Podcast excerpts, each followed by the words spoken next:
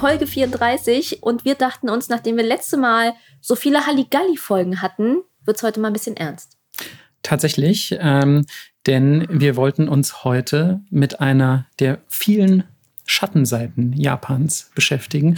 Die wollen wir natürlich in unserem Podcast nicht ignorieren.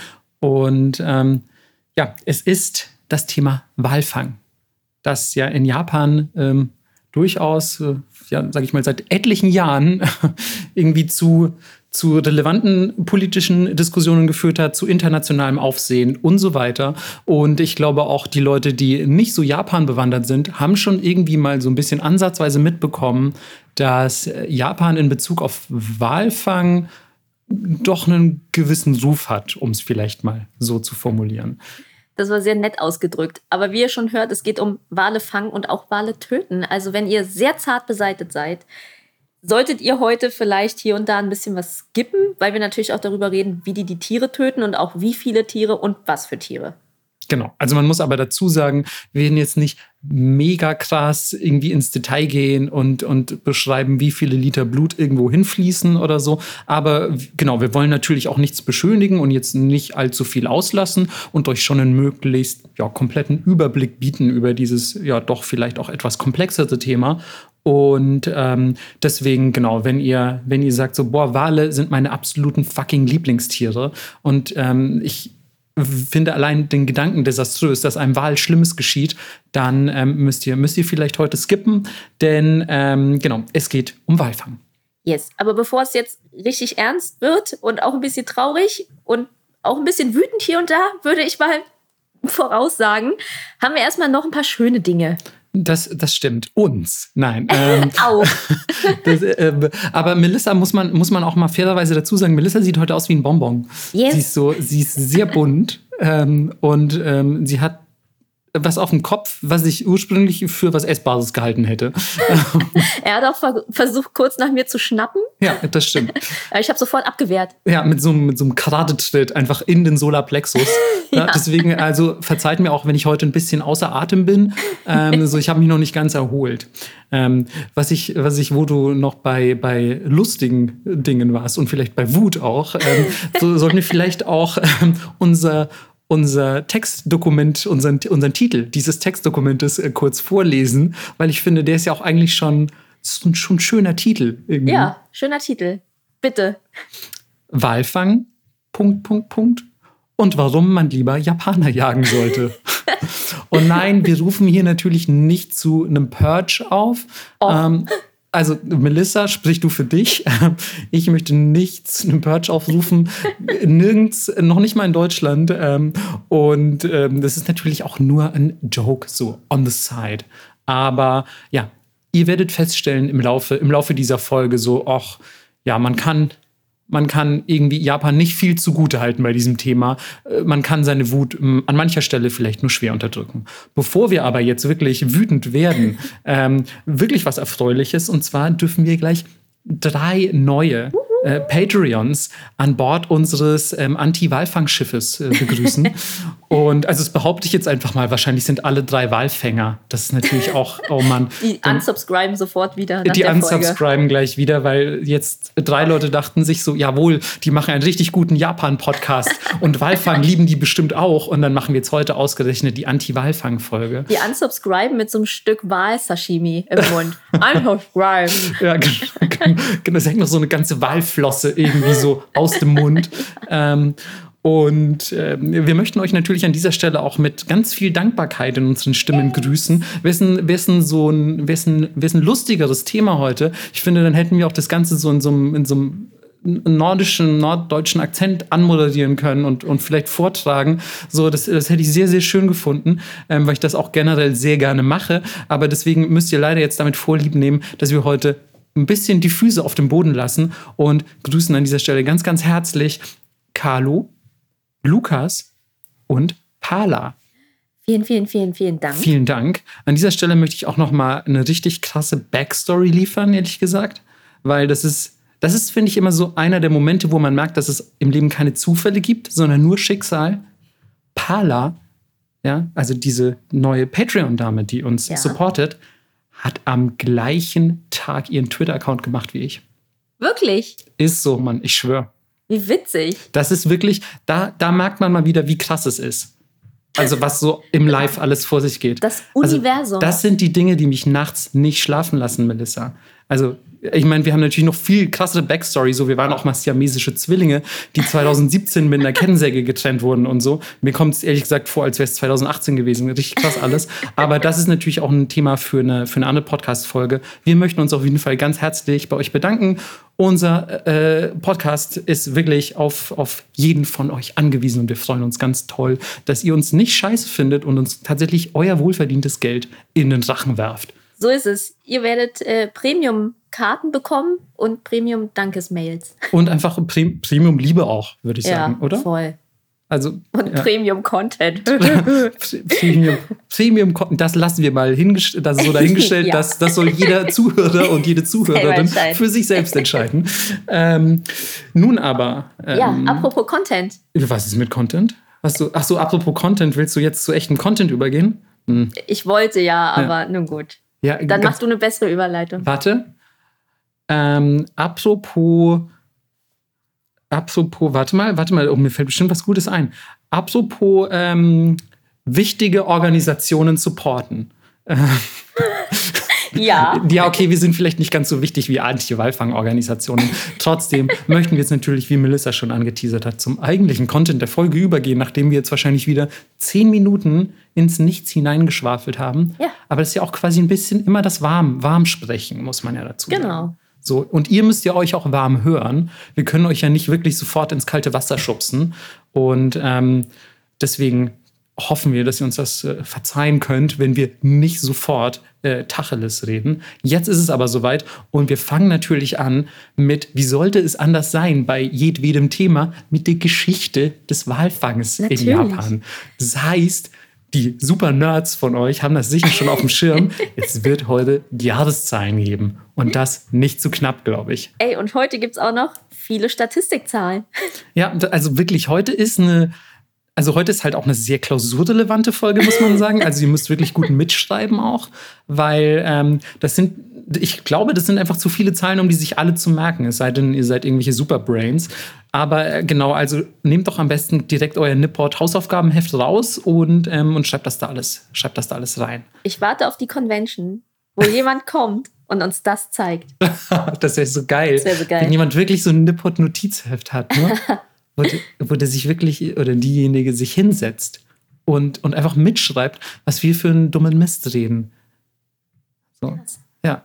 Also ähm, wage ich mir gar nicht vorzustellen. Ich finde auch die Vorstellung, muss ich sagen, ein bisschen gruselig. Also ich äh, schaffe, glaube ich, auch diese Podcast-Sache nur, indem ich ausblende, dass tatsächlich Leute das hören und ich einfach so tue, als würden wir hier bei mir sitzen und uns einfach unterhalten. Ja, Aber sehr so- fundiert. Genau, sehr, sehr fundiert. Also, ich meine, ihr kennt uns natürlich vielleicht auch äh, persönlich schon äh, von mancher Messe oder so, aber ihr wisst sicher, wir sind schon sehr intellektuell unterwegs. Und das heißt auch, wenn, wenn die Mikrofone aus sind, unterhalten wir uns meist über Jahreszahlen und Statistiken. Das ist, So ist ist einfach so. Ey, dann sag doch jetzt mal eine Zeit an. Ich, ich, sag, ich sag die Jomon-Zeit an.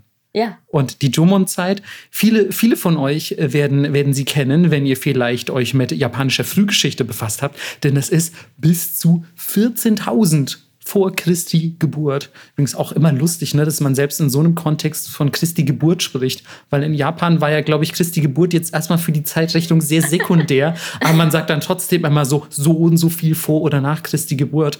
Also wie krass ist es eigentlich, dass dieser ein Dude mit seiner Geburt die komplette globale Zeitrechnung definiert hat? voll. Aber welch Japan würde ich das auch machen, weil sich das voll impressive anhört. Das stimmt. Also gerade immer vor Christi Geburt, mittlerweile ist auch halt auch einfach schon lange her. Ja. So da merkt man immer, uh, sehr geschichtsträchtig. Ja. Und wenn das dann vor allem sogar noch fünfstellig wird, holy moly. Also ihr merkt schon, es war relativ früh. Und die ersten archäologischen Funde aus dieser Zeit deuten darauf hin, dass äh, schon äh, zu solchen Zeiten in Japan ähm, Wal konsumiert wurde. Ich sage ganz bewusst konsumiert, denn ähm, es ist, glaube ich, noch in dem Sinne keine Wahljagd gewesen, wie wir sie heute definieren würden. Denn man hat natürlich in der damaligen Zeit, zumindest gehen Forscher davon aus, ähm, nur gestrandete Wale gegessen, weiterverarbeitet, wie auch immer. Denn die professionellen Mittel der heutigen oder, oder vielleicht auch der mittelalterlichen oder zumindest etwas moderneren Wahljagd, die hatte man damals einfach noch nicht. Das heißt, ihr seid einfach irgendwie in der Drummond-Zeit aus keine Ahnung, eine Hütte gekommen. Ich weiß nicht, wie man damals gelebt hat, wenn ich ehrlich bin. Und habe gesehen, da liegt was riesig großes, Fischmäßiges am Strand. Ich glaube, ich esse das auf. Und vielleicht mache ich aus den anderen Teilen, den Knochen, noch irgendwas Tolles oder so. Darauf beschränkte es sich. Des Weiteren muss man natürlich dazu sagen, dass das indogene Volk Japans, die Ainu, ich glaube, das könnte sogar sein, dass wir sie in dem ein oder anderen Podcast zumindest schon mal namentlich ja. erwähnt haben. Vielleicht auch bei den Märchen. Ne? Wir hatten, glaube ich, mal, Stimmt. hatten wir nicht sogar mal ein Ainu-Märchen? Ja, ich glaube schon. Oder wir haben zumindest mal darüber gesprochen, dass die auch tolle Märchen haben. Vielleicht, vielleicht ein Thema für eine dritte Märchenfolge, wer weiß. ähm, die Ainu, auch hierzu fällt mir übrigens gerade ein, eigentlich gutes Thema nochmal für eine eigene Folge, ne? Eigentlich schon, ja, schon ein wichtiges Thema auch. Direkt gecancelt von der japanischen Botschaft dann. Ja, ganz ehrlich, aber wir sind, glaube ich, mittlerweile, wir sind mittlerweile sowieso gecancelt, weil wir ja auch doch kritisch berichten. Ja. Und das ist aber auch, finde ich, unser, unser Anspruch. Also sollte Voll. auch unser Anspruch sein, weil jetzt zum Beispiel so ein Thema wie heute Walfang, ähm, also erstens könntest du es, glaube ich, gar nicht machen, wenn du nicht kritisch berichten würdest. Genau, dann würdest du es weglassen. Genau. Oder du müsstest es sehr, sehr, sehr krass beschönigen und so quasi auf zwei Sätze runterdampfen und sagen, Walfang ist gut, denn es ist Tradition. Ende des Podcasts. Ja. So, Japan, wir, wir Japan viel, ist toll. Punkt. Wir machen viel so. Research, aber ja. dazu später mehr. genau, dazu an anderer, anderer Stelle mehr. So, und das ist eine Podcast-Folge, die nie kommt. Ja. Ähm, nein, es ist, ähm, es ist natürlich unser Anspruch, euch umfassend aufzuklären im Rahmen unserer Möglichkeiten. Und dazu gehören meiner Meinung nach auch die Ainu. Ich habe ja zum Beispiel auch im Studium über die Ainu gelernt und ich bin mir sicher, dass die japanische Botschaft es nicht verteufeln würde, wenn Leute Japanologie studieren. Ähm, und ähm, die Ainu sind ein indogenes Volk Japan, so viel sei an dieser Stelle schon mal gesagt, die vor allem im Norden Japans leben, also ich würde mal sagen, ab der Präfektur Aomori aufwärts, also vor allem Hokkaido. Und an dieser Stelle sei auch nochmal darauf hingewiesen, das heißt nicht Hokkaido. Nein, ähm, nein, nicht nein. der Hokkaido-Kürbis. Der Hokkaido-Kürbis. Genau. Ähm, Danke. Ich dachte, weil ich jedes Mal, wenn ich dieses Wort sage, bedankt sich Melissa, dass ich nicht Hokkaido sage, was auch irgendwie ganz schön peinlich wird als Japanologe. Ja. Aber auch generell ähm, scheint Melissa das ein sehr wichtiges Anliegen zu sein, dass dieses Wort richtig ausgesprochen wird. Deswegen. Weil Leute mit mir gestritten haben darüber. Aber mit dir kann man sich auch sehr gut über alle möglichen Themen streiten, muss man sagen. und ich war so, oh Mann, dann gib's doch einfach bei Google Translate ein. so, sorry, ich habe mehrere Jahre Japanisch gelernt, zwar nur hobbymäßig, aber das kriege ich gerade so noch hin. Ja, genau. Also vor allem, wenn man so weiß, wie sich das Wort zusammensetzt, ja. aus welchen Einzelteilen, dann ja, dann erschließt sich das relativ schnell. Aber äh, ja, das, das nur so als, als kleines nettes Infopiece on the side. ähm, und äh, die Ainu, ähm, die, die ähm, ja schon Japan seit äh, geraumer Zeit bewohnen, eben den Norden, wie gesagt, die finden ja oder haben zumindest in der Folklore auch Wahlen nochmal eine ganz besondere Bedeutung beigemessen. Für die sind das ich weiß nicht, ob ich von heiligen Tieren sprechen würde, aber es sind einfach sehr wichtige Tiere und ähm, ja, die es auch zu schützen gilt.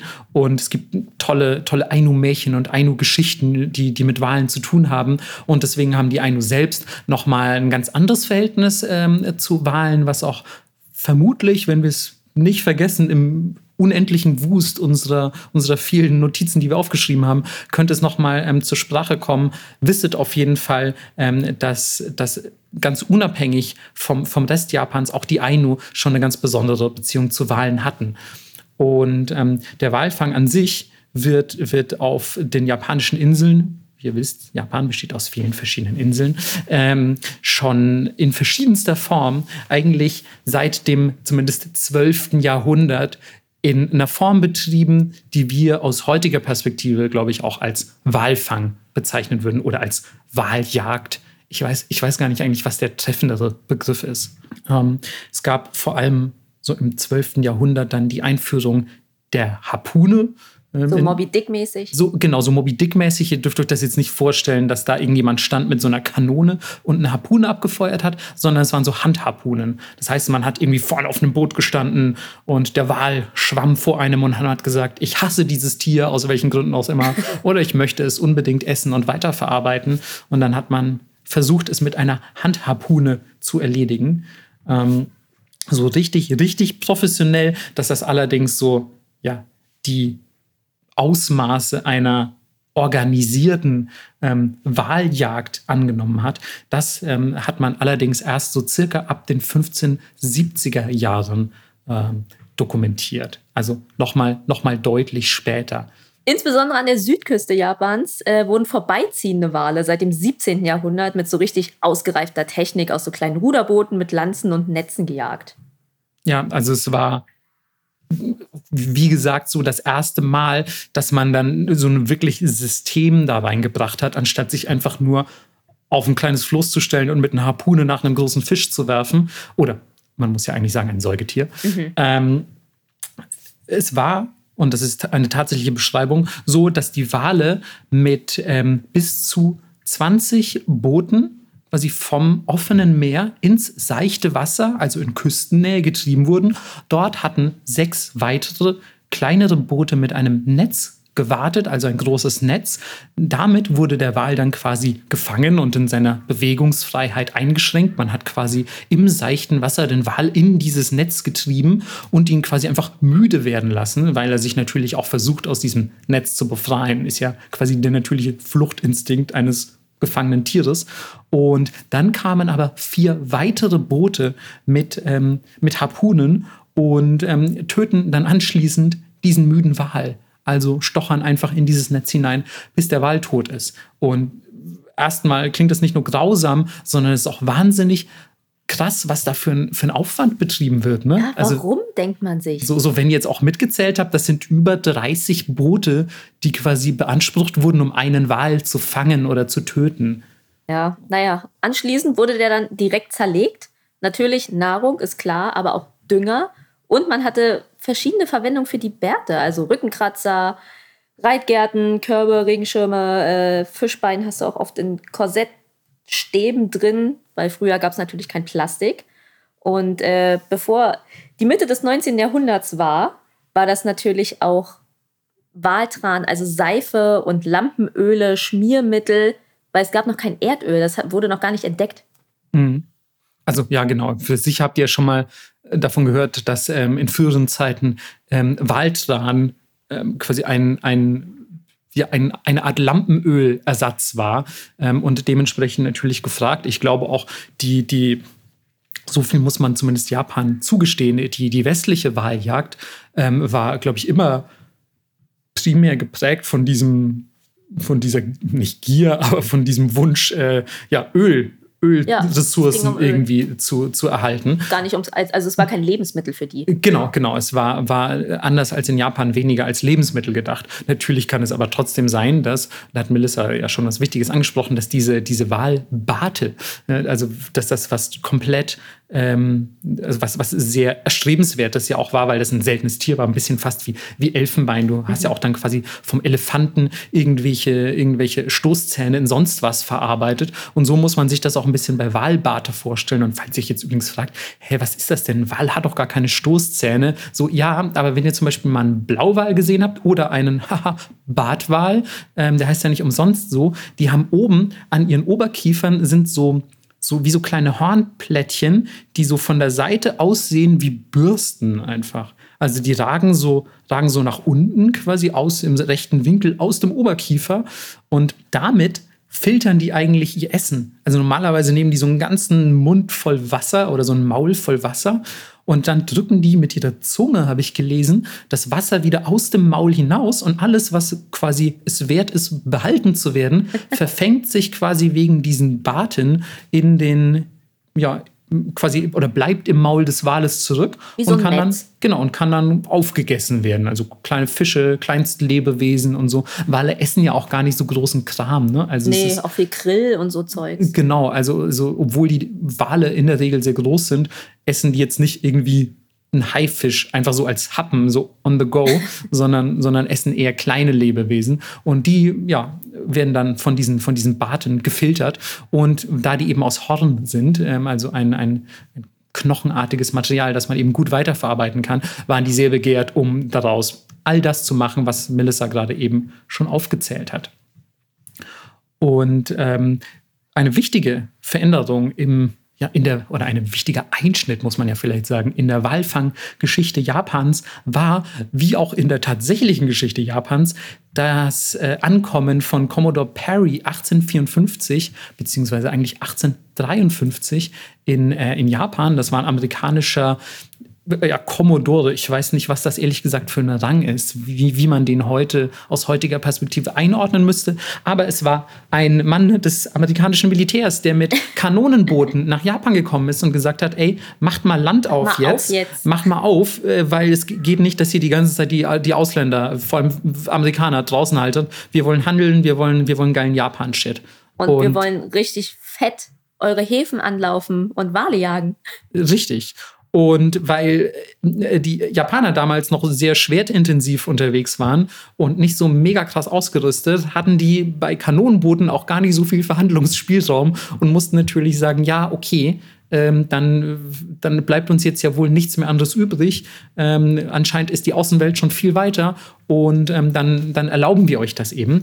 Und unter anderem wurde dann eben auch erlaubt, dass, dass amerikanische Schiffe Wale vor der Küste Japans jagen. Ja, aber das war auch nötig, weil Ende des 18. Jahrhunderts hatten amerikanische und britische Walfänger die Bestände im Atlantik fast ausgerottet und waren so, okay, na dann auf zum Pazifik. Genau, dann müssen wir halt jetzt woanders hin.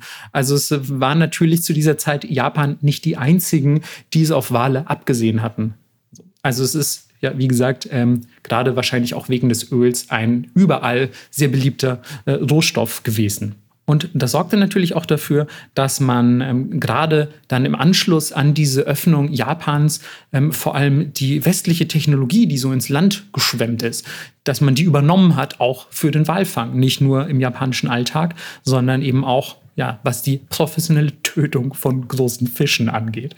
Und ähm, eine der ja wahrscheinlich bezeichnendsten, ähm, ja, ich sag mal, Technologien die, die aus dem Westen übernommen wurden von Norwegern, glaube ich. Denn Norwegen, viele von euch wissen das vielleicht, ist eine ebenfalls sehr berühmt-berüchtigte Nation von Wahljägern. Und äh, man hat die sogenannte Bombenlanze. Ähm, ja, hat man, hat man auch in Japan dann eingeführt. Und ja, es ist ehrlich gesagt genauso grausam, wie es klingt, ja. ehrlich gesagt. Es ist im Prinzip eine Lanze oder eine Harpune mit einem, mit einem Sprengsatz vorne dran. Und ähm, was das Allerschlimmste vielleicht ist, ist, dass man bis heute dieses Ding benutzt. Es ist so absurd und sie sagen aber, es sei viel humaner und die Tiere leiden viel weniger, weil durch den Stoß, der durch den Wal geht, während der Explosion, würde er sofort getötet werden. Was aber tendenziell nicht so wahr ist. Ja, vor allem, also äh, hu humanes Töten ist halt auch schon wieder so, ein, so eine Formulierung, so eine leicht paradoxe, ne, dass du dich fragst, so, naja, aber wäre es nicht humaner, gar nicht zu töten? So, also, also humanes Töten, das finde ich einfach immer, klingt so mega paradox. Super greenwashed irgendwie so. Genau, es klingt, klingt so ein bisschen wie so ein, so ein Marketingversprechen. Voll. Ja. Und, und ähm, ja, wie Melissa gerade schon angeführt hat, es sollte eigentlich dazu führen, dass die Tiere sofort sterben. Aber ja, die Research, also die Forschung hat gezeigt, dass der Todeskampf der Tiere anstatt der geplanten wenigen Sekundenbruchteile, die das eigentlich dauern sollte, mhm. bis zu 25 Minuten dauern kann. Das heißt, ja, man hat euch dann quasi vielleicht einfach einen Teil aus dem Rücken gesprengt und eine Schockwelle durch euren Körper gejagt und dann habt ihr einen 25-minütigen Todeskampf vor euch. Klingt mega human, ehrlich gesagt. Ja, und die ja. meisten Wale sterben dann erst bei den richtigen Abschüssen. Ja, also es ist, äh, ja, es ist einfach mega sad, muss ich sagen. Schon allein diese, diese Praxis. Natürlich hat man, wenn man an Wahljagd denkt, denkt man immer an Harpunen, finde ich. Aber eigentlich das dann nochmal so auch im Zuge dieser Recherche gelesen zu haben, ist schon echt irgendwie grausam auch, dass du denkst so, boah, was für Ideen der Mensch kommt. Er steigt auf ein großes Boot und dann baut er eine Lanze und dann macht er da vorne Sprengstoff ran, um damit ein anderes Lebewesen zu vernichten. Das zu ist sprengen. zu, zu sprengen. Das ist völlig, völlig obskur. Aber so. auch nicht so, dass das Vieh gleich auseinander explodiert und es vorbei ist. Nein, es hat dann trotzdem noch Todeskampf. Genau. Es, Also es- alles daran ist so absurd für mich. Total, total. Also auch generell so mit Explosionen zu töten und so auch so mit Dynamitfischen und so. Ja. Ist ja auch nochmal eine ganz, ganz andere Diskussion. Aber wir haben auch im Vorfeld dieses Podcasts schon, schon mal drüber geredet, wie absurd äh, Explosionen und so auch sind, weil man ja auch im Alltag, so wir jetzt zum Beispiel hier in Berlin, Ja. also glücklicherweise nicht mit Explosionen in Berührung kommen. Ich glaube, deswegen hat das nochmal einen ganz anderen Charakter irgendwie. Es ist es, Ja, weil es auch so mega, mega barbarisch irgendwie ist. ja. Man kann sich das überhaupt nicht vorstellen. Nee, tatsächlich, also glücklicherweise. Ja, glücklicherweise Ähm, ist das so für uns. Und, und wenn du jetzt aber vielleicht, ähm, keine Ahnung, einen Flüchtling aus Syrien fragst, ähm, dann ähm, hat er vielleicht zu Explosionen doch das ein oder andere zu sagen. Und ich glaube aber nicht, dass es ein positives Review sein wird. Ähm, deswegen, ja, stell dir einfach vor, du machst damit jetzt halt auch einfach dann noch mal Jagd auf Tiere, was, was auch irgendwie crazy ist. So, also, ja, ein Jäger schießt im Wald rein theoretisch auch mit Hilfe einer Explosion eine Kugel auf ein Reh oder so. Aber einfach zu sagen, ich jage ein Tier mit einer Explosion, es, es hat echt was komplett, ja, wie du schon gesagt hast, barbarisch ist, glaube ich, ein ganz gutes Wort, um das so, um das so zusammenzufassen. Ähm, so genug, genug der Bombenlanze, zumindest, zumindest vorerst. Ähm, äh, diese, diese Übernahme westlicher Methoden hat auf jeden Fall dazu geführt, dass man so um 1890 rum ähm, den Walfang in Japan auch tatsächlich kommerzialisieren konnte. Also es war jetzt nicht mehr nur, ey, geil, wir wollen uns irgendwie ein Korsett aus, aus Barten machen, sondern wir verdienen jetzt auch richtig Kohle damit. Wir machen das jetzt auf einem professionellen, systematisch industriellen Level. Und äh, da gibt es einen Typen, der ganz besonders wichtig war. Oder was heißt wichtig? Aber in den Artikeln, die ich gelesen habe, galt er quasi als der Vater des japanischen Walfangs, ähm, womit er wahrscheinlich auch echt für gerade viele, viele Umweltschützer, Sea Shepherd-Leute, Greenpeace-Mitglieder so ein ein absolutes Schreckgespenst und der Satan in Japan-Form sein dürfte. Ähm, das war Herr Juro Oka. Und er ist um die Welt gereist, tatsächlich, um die besten Techniken zu sammeln, Wale zu jagen und zu töten. Also zum Beispiel, was kann man für tolle Boottechnologien, motorisierte Boottechnologien erwerben? Was gibt es für Kanonen, mit denen man potenziell Wale töten kann oder Harpunen abfeuern und so weiter? Und der hat dann auch die erste Walfang das erste Walfangunternehmen, muss man sagen, ähm, Japans gegründet im Jahr 1899. Und ähm, was ich auch so gerade aus historischer Perspektive nochmal mega interessant fand, weil viele von euch vielleicht schon wissen, dass es am Anfang des 20. Jahrhunderts einen Krieg zwischen Japan und Russland gab. Und ähm, Japan hat kurz bevor auch dieser Krieg ausgebrochen ist, haben die einfach eine, eine russische Walflang, wa oh Gott, das ist, das ist, warte mal, voll das schwere Wort, eine russische Walfangflotte. Uh, Boah, eine Walfangflotte. Hm, ja, doch, geht eigentlich. Russ russische Walfangflotte. Naja, sag Naja. das 20 Mal und dann sehen wir weiter. Ähm, haben die gekapert und quasi sich einverleibt, so in die japanische Marine hinein und gesagt, so ja, das sind jetzt unsere Schiffe und jetzt jagen wir damit Wale. So, wie in so einem Game. ja, Es ist so abstrakt So einfach. generell, Ja, so- das also- ist jetzt unsere. genau, das, ist, das sind jetzt unsere Schiffe. Wir haben die in einer kriegerischen Handlung erbeutet. Und Wir so. haben die auch kommuniziert. Haben die einfach die gesamte Besatzung abgeschlachtet und dann Japaner draufgesetzt? Konnten die Russisch? Was war da los? Also ganz ehrlich, wenn ich mir anschaue, sorry, liebe japanische Botschaft, ähm, wenn ich mir anschaue, was äh, die Japaner so im vergangenen Jahrhundert ähm, in kriegerischen Auseinandersetzungen getrieben haben, würde ich schätzen, es wurde einfach eine Besatzung mit einer anderen ersetzt. Also eine russische durch eine japanische. Ich, ich glaub, glaube nicht, dass das besonders friedlich zuging, wenn ich ganz ehrlich bin. Das glaube ich auch nicht. Ähm, und genau, und dann war das natürlich auch nochmal ein massiver Boost. Ihr habt jetzt plötzlich eine neue Walfangflotte in Japan. Das ist ja also dann auch nochmal für den, für den, ja, für die kommerzialisierte Waljagd ähm, ein, ein ordentlicher Push gewesen. Und ähm, gleichzeitig war das aber auch die Zeit, in der Japan angefangen hat, im ostasiatischen Raum ja Kolonien aufzubauen, was ja auch nicht gerade der feine Ton ist. ähm, allen voran ähm, Taiwan und Korea. Und auch das war natürlich ähm, einerseits, weil dadurch neue Gebiete erschlossen wurden, aber andererseits, weil das natürlich auch mehr Ressourcen und, und mehr Manpower bedeutet, ein ordentlicher Boost für, für das japanische Walfang-Business. Und man erweitert natürlich auch den Raum auf der See, in dem du fischen darfst. Genau. Deswegen gibt es ja bis heute auch noch mega Streitereien mit Japan und Korea und China, weil es eigentlich nicht um Land, sondern um See geht. Und das ist halt auch echt schwer zu benennen. Ne? So, also ab wo sind jetzt wessen Gewässer und so. Genau. Deswegen geht es manchmal um so eine Insel, die einfach nur ein Berg ist, mit so 20, 20 Kilometer Durchmesser. Ja, wenn überhaupt. Wenn überhaupt. Dort lebt nichts. Mhm. Du kannst nicht mal anlegen, aber jeder will die Insel haben, weil das den Seeraum erweitert. Richtig. Also es ist eigentlich auch dann wieder so diese, diese Tücken der internationalen Politik, so auch, auch wieder völlig absurd auf jeden Fall. Ähm, dieser Herr Oka auf jeden Fall, das fand ich auch noch ganz, ganz schön, weil das habe ich, was heißt ganz schön, aber ganz bezeichnend. Ähm, deswegen habe ich es aufgeschrieben. Er hat ähm, einen Satz gesagt und zwar: I'm firmly convinced that we shall become one of the greatest whaling nations in the world. Das hat er Ende des 19. Jahrhunderts gesagt. Und ja, für alle, die des Englischen nicht mächtig sind, er ist äh, felsenfest davon überzeugt, dass äh, Japan eine der großartigsten Walfängernationen der Welt werden wird.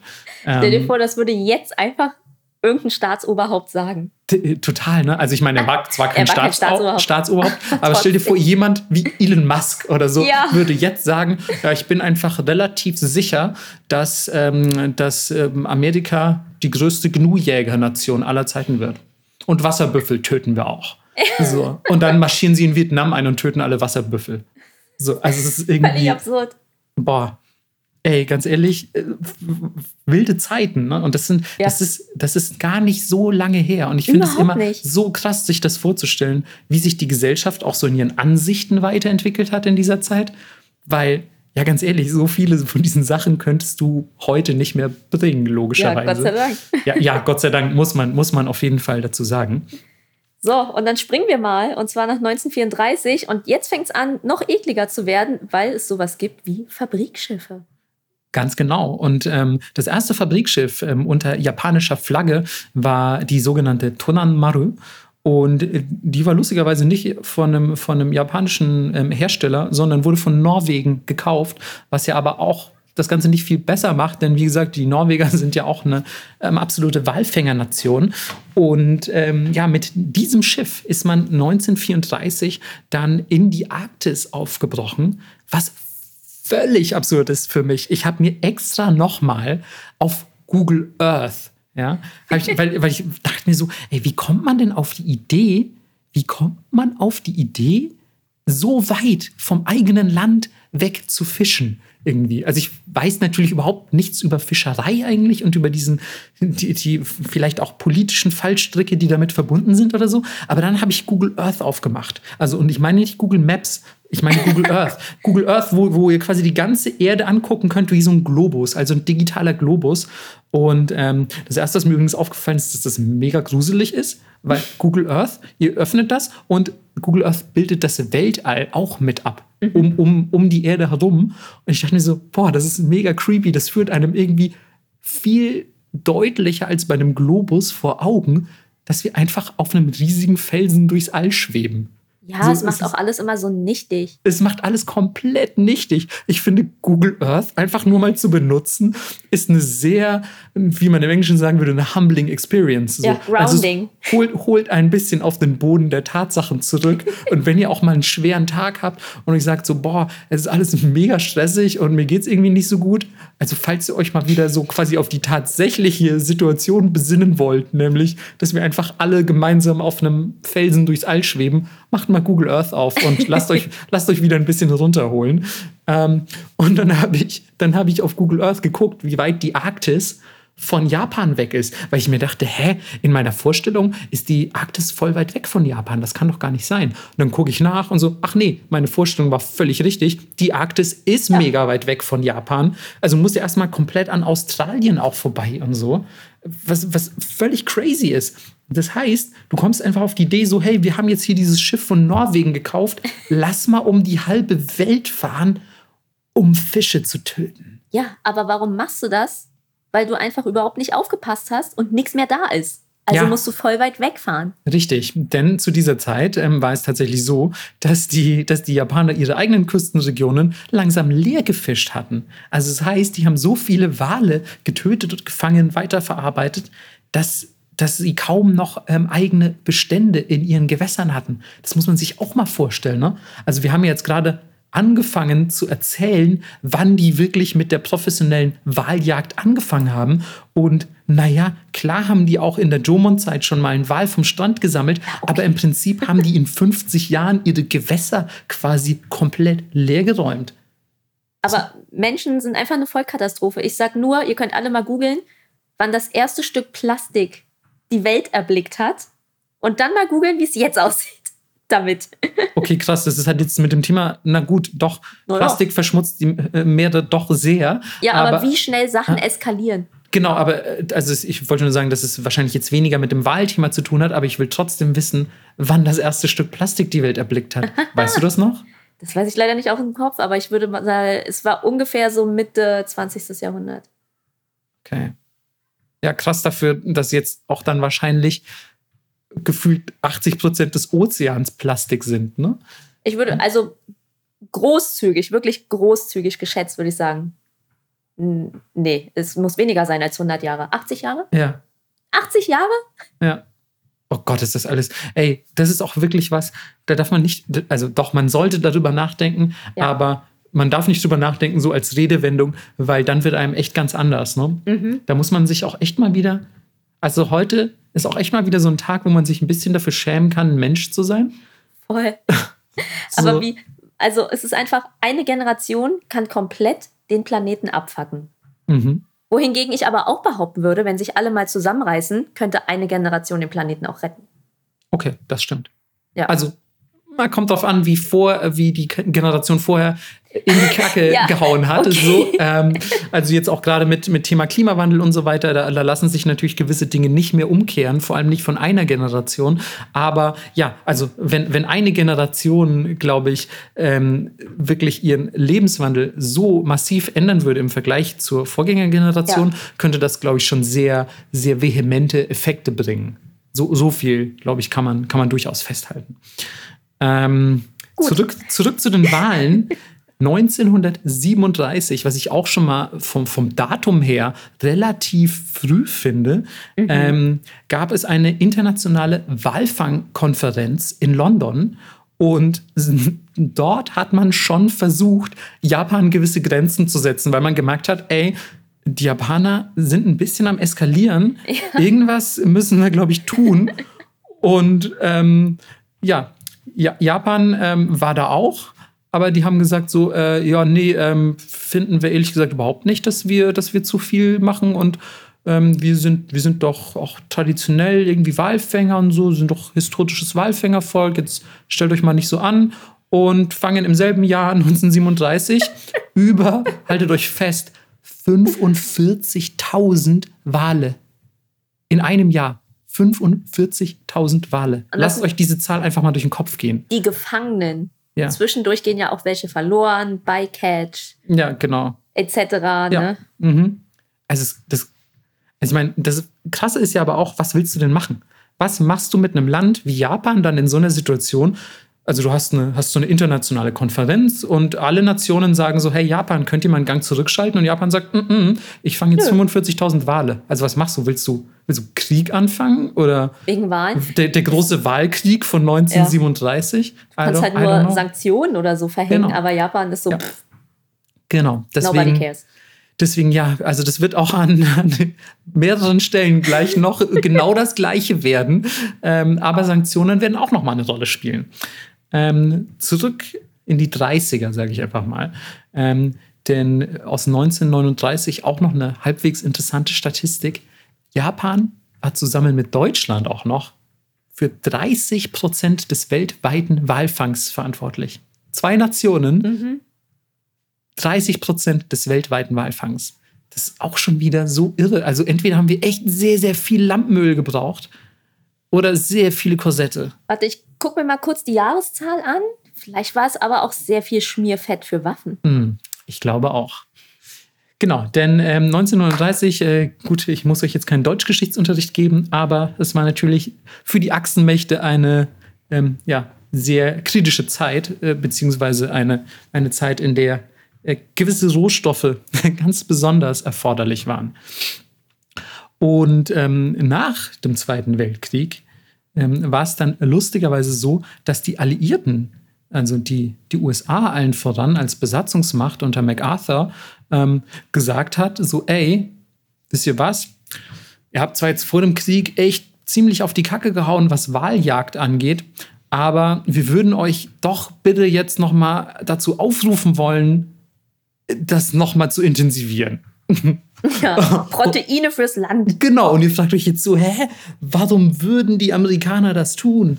Und ja, es gab ähm, verschiedene Gründe dafür. Einen hat Melissa gerade schon genannt.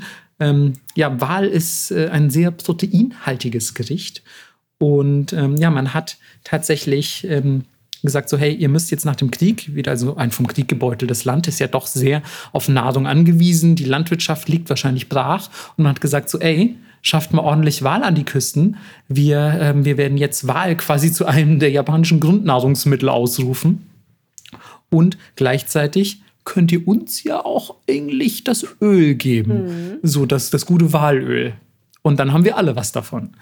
Und ja, deswegen ähm, hat die, die ähm, amerikanische Besatzungsmacht ähm, zwei Tanker, die die quasi so noch übrig hatten, haben die einfach zu Walfangschiffen umbauen lassen, weil die Japaner selbst hatten ja nach dem Zweiten Weltkrieg auch irgendwie keine Schiffe mehr, die wurden ja alle versenkt. Und dann ähm, haben die gesagt so, hey, wir schenken euch hier zwei geile, super neue, schöne, umgebaute Tanker. Jetzt geht doch einfach bitte mal Wale töten. Und wir schicken euch noch auch unseren guten Kumpel Wir müssen schon lachen. Unseren guten Namen. Kumpel mit. Also es gab eine, ein, ich, ich, er war kein General, ich weiß leider nicht, was sein Rang war, aber es war quasi ein, ein ähm, Mitglied des, des amerikanischen Militärs, der quasi ähm, diesen, diesen ähm, japanischen Walfängern ähm, mitgegeben wurde, quasi um über die ähm, ähm, quasi zu wachen. Und sein Name ist doch sehr bezeichnend, denn er heißt McCracken. Und naja, ich weiß nicht, ob ihr schon mal, keine Ahnung, irgendwie euch mit Piratenlore befasst habt oder Fluch der Karibik gesehen oder, naja, jedenfalls schätze ich mal, der Satz Release the Kraken sagt euch irgendwas. Denn der Kraken ist natürlich ein, ein ähm, legendäres Seeungeheuer, also ein, ein riesen Oktopus, was auch immer, ähm, je nachdem, wie er dargestellt wird. Und dieser Typ hieß einfach McCracken. Ähm, so gut. Also ja, und der ist mit denen auf Wahljagd gegangen. Und über den, ey, ganz ehrlich, habe ich auch richtig schäbiges Zeug gelesen, muss ich sagen. Echt? Der hat, ähm, also das habe ich jetzt nicht aufgeschrieben, äh, deswegen erzähle ich es nur aus der Erinnerung. Aber das war auch, auch echt mega daneben, weil ich glaube, es war noch ein Australier dabei. Ähm, Australier oder Brite, ich weiß es tatsächlich gar nicht. Ich glaube, es war ein Australier, ähm, der quasi auch noch mal äh, mit auf dieser, auf dieser, ähm, auf dieser ja, Wahljagd ähm, anwesend war. Und und der hat berichtet, dass McCracken sich ja quasi so richtig mit den, mit den japanischen Walfängern verbandelt hat und es anscheinend richtig, richtig geil fand, ähm, einfach auch Wale zu töten und so. Jo. Und ähm, dass der halt, ja, das, das alles mega, mega abgefeiert hat und, und ähm, ja, dass dem anscheinend richtig einer dabei abgegangen ist, ähm, mit auf Waljagd zu gehen und die japanischen die japanischen ähm, so richtig angekumpelt hat mit den japanischen Walfängern und gesagt hat, das ist ja das Allergeilste.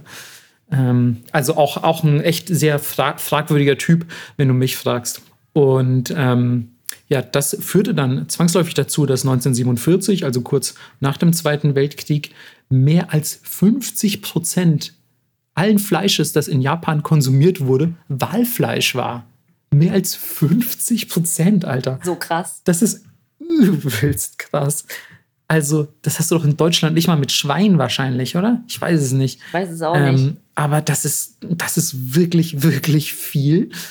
Und ähm, das lag auch zum anderen daran, dass man das sogar zum Teil der Schuldiät gemacht hat. Da hat man halt gesagt, so, ey, die Kids, so, die brauchen Proteine fürs Gehirn, dann lernen die in der Schule besser. Deswegen gibt es jetzt bei uns in der Schulkantine Wahl. Wahl.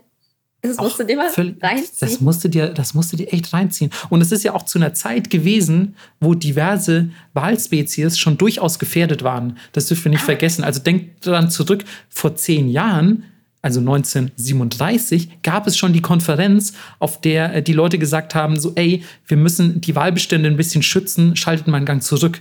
Und jetzt sind wir an einem Punkt angelangt, wo Japan einfach Wahl zu Schuldiät quasi macht. Also ey, was, was für eine absurde Entwicklung. Lustigerweise, vier Jahre später hm. wird Japan aber Mitglied der IWC, der International Whaling Commission. Und es gab ein internationales Übereinkommen zur Regelung des Walfanges.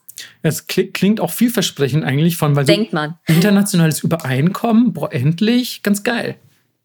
Naja, war dann nicht ganz so. Richtig, denn ähm, dieses Übereinkommen hat einen ganz besonderen Artikel, den Artikel 8. Und der wird noch ähm, sehr viel Bedeutung einnehmen, denn ähm, Artikel 8 ist äh, der Artikel, der es erlaubt, dass man zu Forschungszwecken trotzdem weiter Wale jagt, auch wenn der kommerzielle Walfang in einem Gebiet oder bei einer Waljagd oder was auch immer, äh, bei, einer, äh, einer Walspezies meine ich, nicht mehr gestattet ist. Und ja, Japan ähm, wird auf jeden Fall in naher Zukunft noch sehr viel Gebrauch von diesem Artikel machen.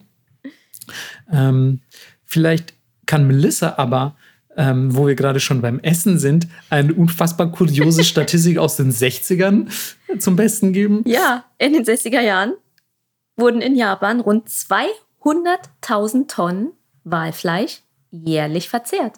Pro Person. Klar, pro Person. Alle waren Kampfesser jetzt, in den 60ern. Jetzt rechnet das mal hoch. Ich weiß nicht, wie viele Einwohner Japan in den 60ern hatte. Auch Vielleicht schon viele. 100 Millionen? I don't know. Und dann 100 Millionen mal 200.000. Ja. Das sind, glaube ich, 8 Bazillionen Tonnen Wahl. also mega, mega viel. Nein, aber mal jetzt aller Spaß beiseite. Ähm, 200.000 Tonnen ja, 200 Tonnen hätte mich schon gewundert. Ja, 200 Tonnen klingt viel, ne? Klingt sehr also ich meine, Wale, Wale sind schwere Tiere, aber trotzdem. Aber 200.000 Tonnen Walfleisch? Verzehrt. Ja.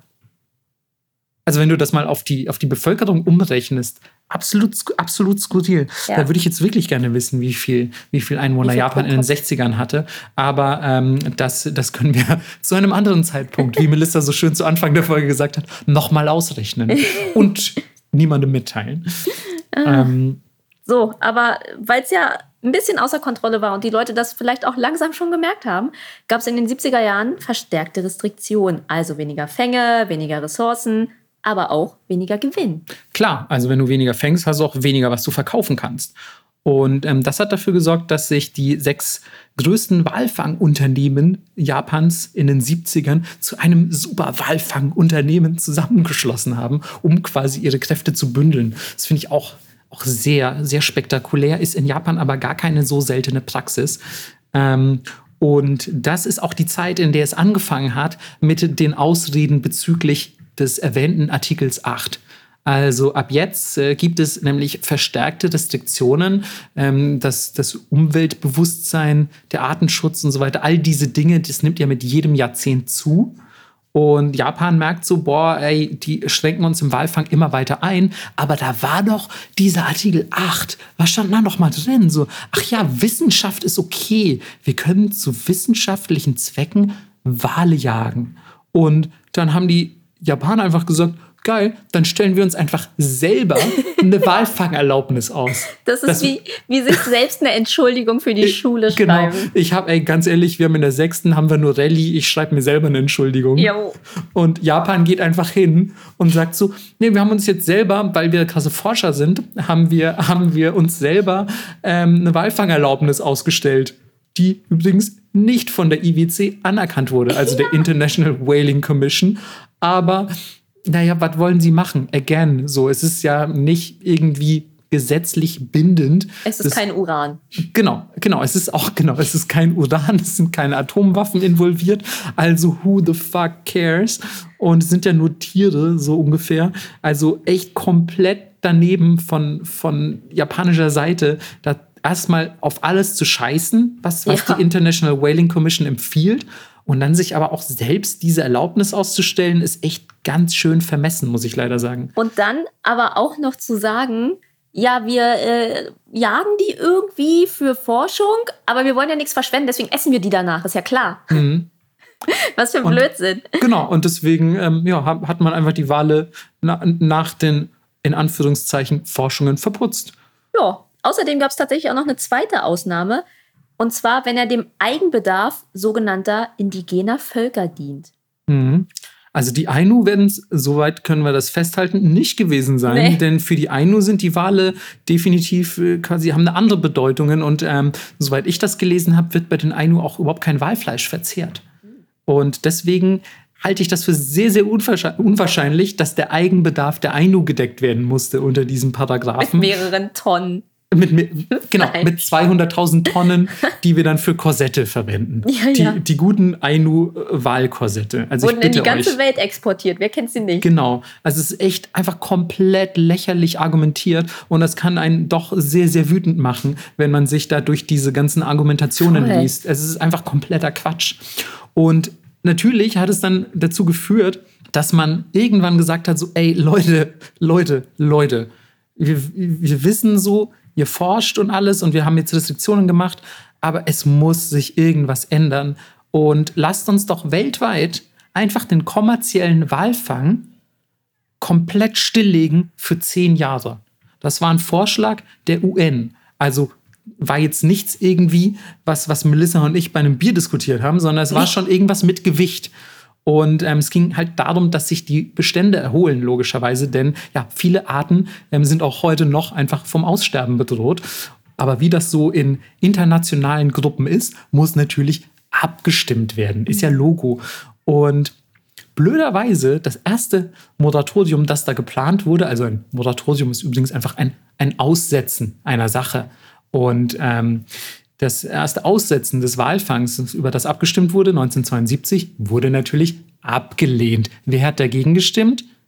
Japan, aber auch, ihr habt es vielleicht, wenn ihr aufmerksam zugehört habt, schon erraten, Norwegen, äh, die Sowjetunion, Island und Südafrika. Und 1973 hat man sich gedacht, ach komm, lass noch mal versuchen. Mm -mm. Wieder, abgelehnt. wieder abgelehnt, natürlich aber auch wieder von denselben Leuten. Ey, was war 1980? Nochmal abgelehnt. Aber 81. Nee, mm, mm, mm, nee, mm, 81 die mögen wir gar nicht. Abgelehnt. Aber also, 1982? Okay, aber nicht mit japanischer Zustimmung. Ja, es hat tatsächlich fünf Anläufe gebraucht, bis die Leute gecheckt haben. Also es waren jetzt auch, wie ihr sicher gemerkt habt, zehn Jahre. Ja in denen man versucht hat, das durchzudrücken. So lange hätte das gesamte Moratorium übrigens dauern sollen. Genau. Und ähm, es hat zehn Jahre gedauert, bis man ja, das erfolgreich abstimmen konnte. Japan hat immer dagegen gestimmt. Auch als es erfolgreich angenommen wurde, 1982, hat Japan immer noch dagegen gestimmt gehabt. Und deswegen scheißen die jetzt auch einfach darauf. Denn, und das ist das Allerkurioseste, bei der IWC, also der International Whaling Commission, muss man sich nicht an diese beschlossenen Dinge halten, wenn man dagegen gestimmt hat. Das ist doch, das ist doch das ist doch Demokratie, das kleine Einmaleins der Demokratie, ja. dass wir für alle zusammen nach demokratischen Maßstäben was entscheiden und auch den Leuten, denen es nicht ganz so schmeckt, die müssen sich halt leider dran halten, aber es ist zum Wohle aller. Das ist doch das Grundprinzip der Demokratie. Aber nee, bei der IWC ist so, na okay, Japan hat dagegen gestimmt, deswegen müssen die als einzige das Moratorium nicht beachten. Es macht ich, überhaupt keinen Sinn für mich. Bitte euch, ich bitte euch, das ist das Dümmste, was ich gelesen habe. Ich habe die Hände über dem Kopf zusammengeschlagen. Ja, wirklich. Auch generell wenn man sich mit diesem ganzen IBC-Kram beschäftigt, ihr lest immer sowas wie recommended, so Empfehlungen, ähm, voluntary, also freiwillig. Es ist überhaupt nichts Bindendes irgendwie. Es sind alles immer nur so Empfehlungen und ja, könnt ihr nicht bitte und wollt ihr nicht vielleicht und so. Na klar machen das die Japaner nicht, wenn man sie nicht dazu zwingt. Aber die USA kommt rein und sagt, ich glaube, wir müssen die jetzt mal zwingen. Richtig, Gott sei Dank. Ja. Ähm, und, und haben, mit, haben mit Sanktionen gedroht. Ähm, ich glaube, es war Mitte der 80er und ähm, die Sanktionen hatten eben quasi zum, wie sagt man, zum Ziel, dass äh, die Japaner doch jetzt bitte ihr Veto zurückziehen und sich auch einfach mal an ein Moratorium auf den kommerziellen Walfang halten. Das heißt ja nicht, dass die sowieso nicht mit ihrem Forschungsblödsinn weitermachen könnten. Es ging jetzt wirklich nur darum, zu sagen so, ey, zehn Jahre mal nicht kommerzieller Walfang. Kannst du mal bitte kurz stillhalten die Füße, Japan, please.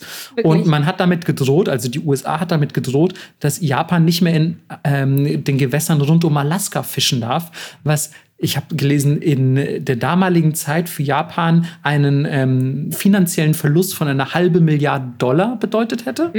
Und da hat Japan dann halt gesagt, so, okay, halbe Milliarde Dollar weniger Taschengeld.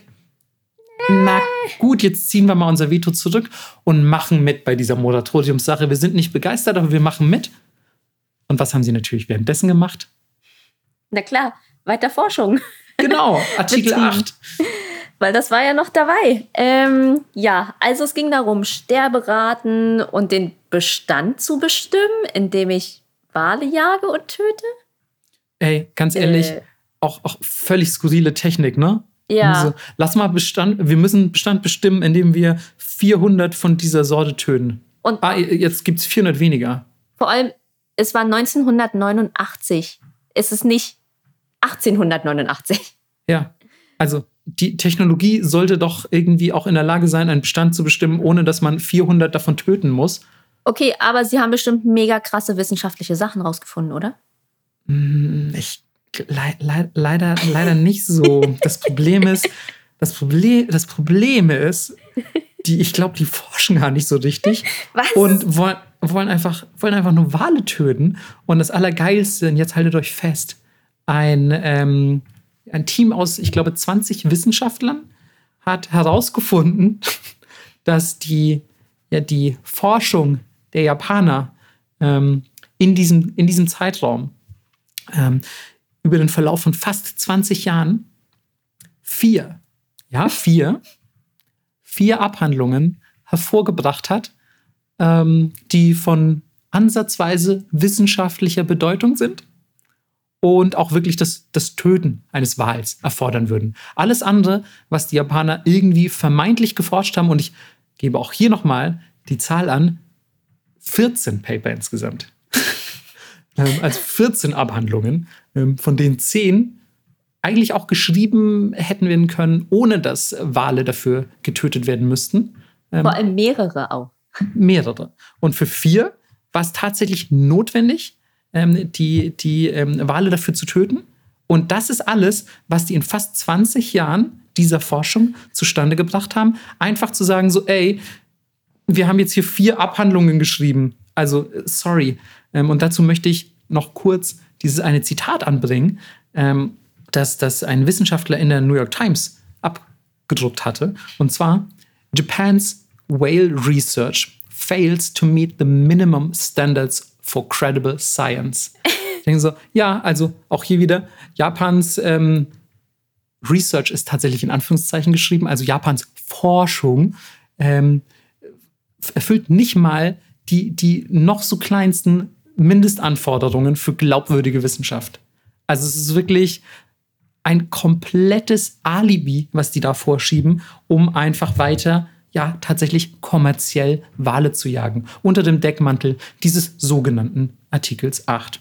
So, nachdem alle verstanden haben, dass es Bullshit, war Japan so, okay, dann machen wir jetzt äh, unser zweites Research-Programm, JAPA 2 ab 2005. Und es ist eine Untersuchung der Möglichkeiten, die Population von ökonomisch wertvollen Walspezies in Zukunft wieder kommerziell auszubeuten. Also sie machen ein, ein Research, wie man die wieder so weit hochpopularisieren kann, dass man sie wieder kommerziell jagen kann. Das ist das, Das ist, doch, Ziel. das ist doch super. Das ist doch ein richtig, richtig edles, edles Anliegen. Voll. Richtige, richtige Edelmänner. Aber wenigstens geben sie es zu. Ja. ähm, ja, aus, auszubeuten wahrscheinlich nicht. Ne? Also ob sie ausbeuten so als, als Wortwahl ähm, äh, formuliert hätten, da, das wage ich doch zu bezweifeln. Aber genau, es ging, ging um ein quasi Wiederaufstocken der Bestände und Fortpflanzungsforschung und so. Und, um sie ähm, kommerziell zu benutzen. Genau, damit, damit man das alles halt, sagen wir es doch, wie es ist, damit die Regeln halt nicht mehr so streng sein müssen, damit das ja. alles wieder ein bisschen chilliger ist mit der Wahljagd. So. Also, das ist auch so geil, dass du dich hinsetzt und sagst so, ich forsche jetzt mal, damit die, die, das Töten in Zukunft wieder ein bisschen chilliger ist und nicht mehr so viele Restriktionen mir auferlegt werden. So, oh Gott, oh Gott, da darfst du wirklich gar nicht drüber nachdenken. Ähm, eigentlich verlangt auch tatsächlich der, der IWC oder die, die IWC, das ist ja die Devailing Commission, ähm, regelmäßig, also es verlangt regelmäßig von Japan Berichte über diese sogenannte wissenschaftliche Jagd von Wahlen und, und will Beweise vorgelegt bekommen, dass, ähm, dass die auch wirklich getötet werden müssen und nicht einfach nur irgendwie am lebenden Wal experimentiert werden könnte. Und jedes Mal, wirklich jedes einzelne Mal, ist es entweder so, dass Japan dieser Bitte nicht nachkommt und einfach drauf scheißt, oder Japan sagt so, ja, hier ist so ein, wir haben hier so auf eine Serviette kurz geschrieben, was wir denken. Und dann ist das so ein, so ein, so ein cheapes, so ein cheapes Paper und die Leute stellen fest, so, ah, äh, warte mal, das, also so wie ihr das schreibt, müssen die Wale überhaupt nicht getötet werden. Ja. Und es gibt trotzdem keinerlei Folgen. Also es ist so, ey, ihr macht jetzt seit Jahrzehnten mit, dass Japan sich da so rumwieselt. Ja. Und was das auch an Geld kostet. Ach, Gott, Diese Mann. Meetings, es müssen Hotelräume gemietet werden, dann essen die da alle und schlafen da drin. Hey. Leute werden bezahlt, um das auszuwerten und Paper zu schreiben und es ist alles so überflüssig, wenn eh nichts passiert. Aber äh, Gott sei Dank, Melissa, hat äh, Japan ja die IWC mittlerweile nicht mehr an der Backe. Warum? Ähm, weil ähm, in, den, in den 90ern war es erstmal so, da gab es wieder eine kurze Phase des Walfang-Optimismus, ja, sage ich mal. Denn die IWC hatte immer mehr Mitglieder und ähm, das waren auch tatsächlich Nationen, die nicht wirtschaftlich auf demselben Stand waren wie beispielsweise Japan. Deswegen konnte Japan durch wirtschaftlichen Support dieser neuen Mitgliedsnationen der IWC, konnten die einfach Ey, gefühlt, ich komme mir wirklich diesmal vor, als würde ich ein krasses Referat halten. Mitgliedsnationen der IWC. Es tut mir total leid, ähm, dass, es, dass das klingt ein bisschen trocken, ne, finde ich. Aber. Auch ich finde es schon interessant, weil man sich nicht vorstellen kann, dass auf internationaler Ebene so etwas einfach so einfach stattfindet. Das, das, das stimmt tatsächlich. Ich finde nur so immer so Abkürzungen oder so Wörter wie Mitgliedsnationen, da komme ich mir direkt wieder vor, als wäre ich im Studium. ähm, und ähm, Japan hat diese, diese Gelegenheit natürlich genutzt, um zu sagen: so, ey, warte mal, wenn wir diese Länder wirtschaftlich supporten, dann sind die uns doch auch irgendwie ein bisschen was schuldig.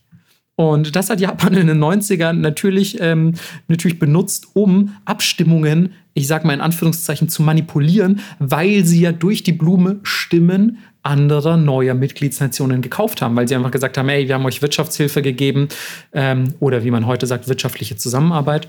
Ähm, deswegen stimmt doch bitte jetzt halt pro japanischer Walfang, ne? Also ihr wisst Bescheid.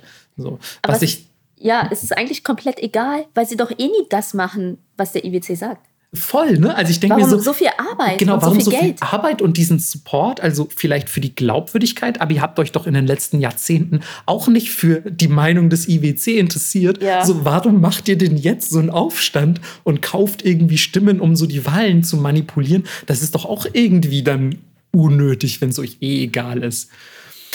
Naja, Tatsache ist auf jeden Fall, dass in den, äh, in den frühen 2000ern ähm, Japan dann auch so diesen Anspruch hatte, wir wollen die IWC in Anführungszeichen erneut normalisieren. Ähm, warum Anführungszeichen? Ich glaube, weil Japan äh, die Normalität etwas anders empfindet als die anderen Mitgliedsnationen. Ja. Ähm, das Ziel war tatsächlich wieder ähm, zu sagen, so hey, wir haben uns ursprünglich zusammengesetzt als ein, eine Organisation, als eine Kommission, die nicht nur versucht, den weltweiten Walfang zu verbieten und Walbestände äh, zu schützen, sondern wir waren eigentlich mal kommerziell an Walfang interessiert und wir waren, waren Leute aus der Walfangindustrie. Was ist denn aus uns geworden? Also Japan hat gesagt so, ey, wir sind irgendwie nur noch gegen Walfang und überall werden Steine in den Weg gelegt. Das ist doch nicht der eigentliche Sinn der IWC. So, und hat gesagt, so, ey, lass mal wieder normalisieren. Das hat tatsächlich nicht so mega gut funktioniert. Und 2018 ist dann Japan auch tatsächlich aus der IWC ausgetreten, weil die IWC sich bis heute weigert und geweigert hat, den kommerziellen Walfang wieder zuzulassen, was auch, wenn wir gleich noch über ein paar Zahlen sprechen, völlig richtig ist. Also Props an die IWC. Ja. Ähm, das, ist, das, das macht kompletten Sinn. Ähm, was aber total gut ist, Japan ist ja jetzt raus, deswegen sind die auch sowieso an nichts gebunden, an das sie vorher auch, auch nicht, nicht, gebunden waren. Naja, lange Rede, kurzer Sinn, so nach über 30 Jahren Aussetzen des kommerziellen Walfangs hat Japan einfach 2019 wieder angefangen, kommerziellen Walfang in seinen eigenen japanischen Gewässern zu betreiben. Ist das nicht schön? Wir sind gefühlt wieder, können wir eigentlich gleich wieder 100 Jahre abziehen vom Kalender, sind wir wieder da, wo wir angefangen haben. Voll, es ist total dumm. Ich meine, klar, es ist äh, ein Stück weit Wirtschaft, weil ein Kilo ist bis zu 300 Euro wert. Und äh, sie haben nach wie vor den wissenschaftlichen Walfang und der produziert pro Jahr noch 5000 Tonnen. Ja, für die Wissenschaft, ne? Für also kannst, du kannst quasi an 5000 Tonnen Wahlsamples herumexperimentieren, wenn du japanischer Wissenschaftler bist. Das muss ja das reinste Paradies sein. Ja. So für, für für als eigentlich muss das die auch so die wahlversierteste Nation der Welt sein. die müssen alles über Wale wissen, glaube ich. Ich glaube, würden sie alles über Wale wissen, würden sie aufhören zu jagen. Oh, oh, richtig guter Take. I like it. So, sehr, sehr gut. Ja, man muss auch, man muss auch leider dazu sagen, ähm, dass, dass ja auch in der japanischen Bevölkerung ist das auch alles, ähm, ja, ich sag mal, klar ist man, ist man wie immer zweigeteilter Meinung, aber gleichzeitig hat die japanische Bevölkerung doch nicht so diesen, diesen Anspruch dagegen vorzugehen, weil man, glaube ich, auch in Japan doch ein sehr, also man ist ein sehr traditionsbewusstes Land und man denkt sich so, hey, das ist, das ist unsere Tradition schon immer gewesen, lasst uns das doch bitte weitermachen und wir haben das schon immer so gemacht, wir wollen es nicht ändern. Und in der Umfrage von 2011, gut, das ist jetzt schon zehn Jahre her, aber ich wage mal zu behaupten, die Zahlen haben sich nur marginal verändert, mhm. ähm, waren 52 Prozent der Befragten dafür, den Walfang, den kommerziellen, fortzusetzen. 35, 35 Prozent waren neutral und nur 13 Prozent der Gesamtbevölkerung waren dagegen. Das ist völlig crazy. So, ja. wenn du jetzt mal in Deutschland eine Umfrage machen würdest, wie viele Leute dafür wären, einfach jetzt mal wieder Wale irgendwie zu jagen. Zu unserer alten Tradition zurückkehren. Genau. Wir waren auch eine große Walfangnation, haben wir ja gelernt. Ja. Oder, oder keine Ahnung, also was, was muss man denn als Deutscher dann fragen? So, habt ihr mal wieder Bock auf einen Weltkrieg? So, also wie viele Leute, jetzt mal einfach so vor so einer Meinungsumfrage, so, wie viele Leute haben jetzt eigentlich mal wieder Bock, so aus traditionellen Gründen, einfach so ein bisschen Geschichtsbewusstsein, einfach mal wieder einen Weltkrieg zu führen? Oder eine schöne Kolonie nie. Genau. Oder, oder mal wieder auch ein Kreuzzug vielleicht. Ja. So, ey, boah. Also Tradition ist halt auch echt so ein mittelgutes Argument für irgendwas, muss man, muss man leider sagen. Ja, aber Japan ist halt auch nicht so fit mit Argumenten, weil laut Japan hätten sich die Bestände ja auch wieder so erhöht, dass man die wieder jagen kann. Und es gibt sogar eine Liste mit Wahlen, von denen Japan denkt, ey, die können wir doch wieder jagen, das ist überhaupt kein Problem. Ich finde es übrigens schön, dass du sagst, von denen Japan denkt. So, also die Liste, von der Japan glaubt, dass sie stimmt. Ja. so, also deswegen hier mal ein kleiner Auszug. Äh, Zwergwale, so, die werden circa 10 Meter lang, deswegen sind es nur Zwergwale, gibt es im Nordatlantik und Nordpazifik. Und die wollen sie natürlich, weil die sind super easy zu jagen, weil sie voll zutraulich sind. Und allein das zu sagen, ist schon oh Gott, so bitter. Ist, ey, ganz ehrlich, das ist ohne Scheiß, Mann. Da wird mir echt ganz anders. Das ist für mich nicht, nicht greifbar als Logik, Alter. Naja, jedenfalls äh, leben die auch noch nah an der Küste. Auch schlecht für sie. Ja, natürlich. Und sind leider Gottes auch nicht als gefährdete Art eingestuft. Und das kommt Japan natürlich mega entgegen. Aber nur weil es heißt, eine nicht gefährdete Art, das bedeutet nur, sie sind momentan nicht akut vom Aussterben bedroht. Das heißt nicht, dass es viele davon gibt. so, das zweite sind die, äh, ich weiß leider nicht, wie man es ausspricht, ich glaube, es sind See, Seewale, S-E-I-Wale. Und ihr Bestand geht ich glaub, nach. Die sagt man so. SEI-Wale tatsächlich. Das ist eine Abkürzung. ähm, ja, die sind ein bisschen größer, 15 Meter. Und ihr Bestand geht nach Einstufung der Internationalen Union äh, for Conversation of Nature's Red List, also schon offizieller Kram, als bedroht. Mhm. Komisch. Naja. Ja, aber also vielleicht gibt es ja quasi so äh, in Japan, in japanischen Gewässern so ein mega krasses Vorkommen, so ein Geheimvorkommen, von dem wir nichts wissen, wo so ungefähr eine Million Seewale drin sind. Klar. Das ich glaube, das ist, das, ein, das ist die einzige logische Erklärung. Genau. Aber um, ne, wir haben ja jetzt viel über äh, Bestand gefährdet oder nicht geredet, deswegen habe ich noch mal eine Zahl für euch, weil die nächste Walart sind die Bright-Wale. Ja, ich würde, ich würde Bright-Wale. Ja, ich würde, würde auch Bright-Wale sagen. Ja. So, und der Bestand gilt als sehr stabil, denn es schwimmen, Achtung, 80.000 Exemplare durch die Weltmeere, durch ja. alle. Ja, 80 es gibt 80.000 auf der Welt. Ich weiß, Wale sind große Tiere, aber 80.000 ist nicht so mega das viel. Das ist doch nichts. Ja. Das ist doch gar nichts. Stell dir vor, du bist einfach so in einem Lagerhaus mit 80.000 Skorpionen. ist doch nix, ey. 80.000, ich habe das Gefühl, so viele Füchse leben in Berlin. Ja, das könnte sein. Aber ja. ey, ganz ehrlich, mega, mega creepy, was so als gefährdet und, und Bestand ja. stabil gilt. Und wenn ihr das jetzt nehmt und vergleicht mit den Zahlen, die die Japaner jagen, die jagen teilweise in einer Saison 500 von irgendwas und so. Mhm. Und das sind, das sind schon die runtergeschraubten Zahlen. Früher, ihr habt es ja gehört, ne? 1937 45.000 Wale. Das, also da hast du mehr als die Hälfte des Bestandes der Bright-Wale hast du dann aufgesogen in einem Jahr. Ja. Also, und vor allem, das sind Säugetiere, das sind keine Mücken, mhm. die sich vermehren wie bekloppt. Mhm. Oder Tiere, die sich sonst sehr schnell reproduzieren. Es sind einfach ja. Säugetiere, die ewig brauchen, bis die ausgewachsen sind, bis die ausgetragen sind. Das wäre aber auch äh, super krass. Stell dir vor, du so Wale würden Fruchtfliegen oder so ersetzen und dann machst du so deinen Mülleimer im Sommer auf. Es sind oh. einfach, einfach 40.000 Bright-Wale drin. Das wäre mega ärgerlich. Ja, aber auch ein bisschen aber lustig. Auch, aber auch ein bisschen cool. Viele kleine Wale. Achso, ich dachte, die sind einfach normal groß. Achso. Wie so ein Clown-Auto. So wie viele Bright-Wale sind in meinem Mülleimer? So, es sind nicht 18 Clowns drin, sondern 40.000 Bright-Wale. Ja, wer weiß. Ja, also ich finde es ich find's lustig. so, ähm, ja, aber die Wahrnehmung äh, ist tatsächlich leider nicht so lustig. Und warum reiten wir jetzt die ganze Zeit auf diesen Wahlen herum? Und warum ist das auch immer so Sinnbild dafür, dass man sagt, boah, hier irgendwas gefährdete Spezies, wir haben diesen Wal als Logo und so. Wale waren tatsächlich die erste Spezies, über die weltweit diskutiert wurde, äh, weil sie die erste von Menschen ausgebeutete, wildlebende äh, Art waren. Das ist auch echt total abgefahren, darüber nachzudenken. Ne? Also, weil ich habe ja vorhin schon gesagt, dass ich auch 1937 mega früh fand, dafür, dass diese, dass diese Wahlkonferenz in London gesagt hat: so, ey, wir müssen Wale krasser schützen. So, also mhm. Blauwale sind jetzt schon gefährdet und so. Also lasst mal irgendwie, lasst mal das Ganze runterschrauben und so. Also sind echt sehr zum, zum Sinnbild so für, für tierische Ausbeutung geworden. Ne?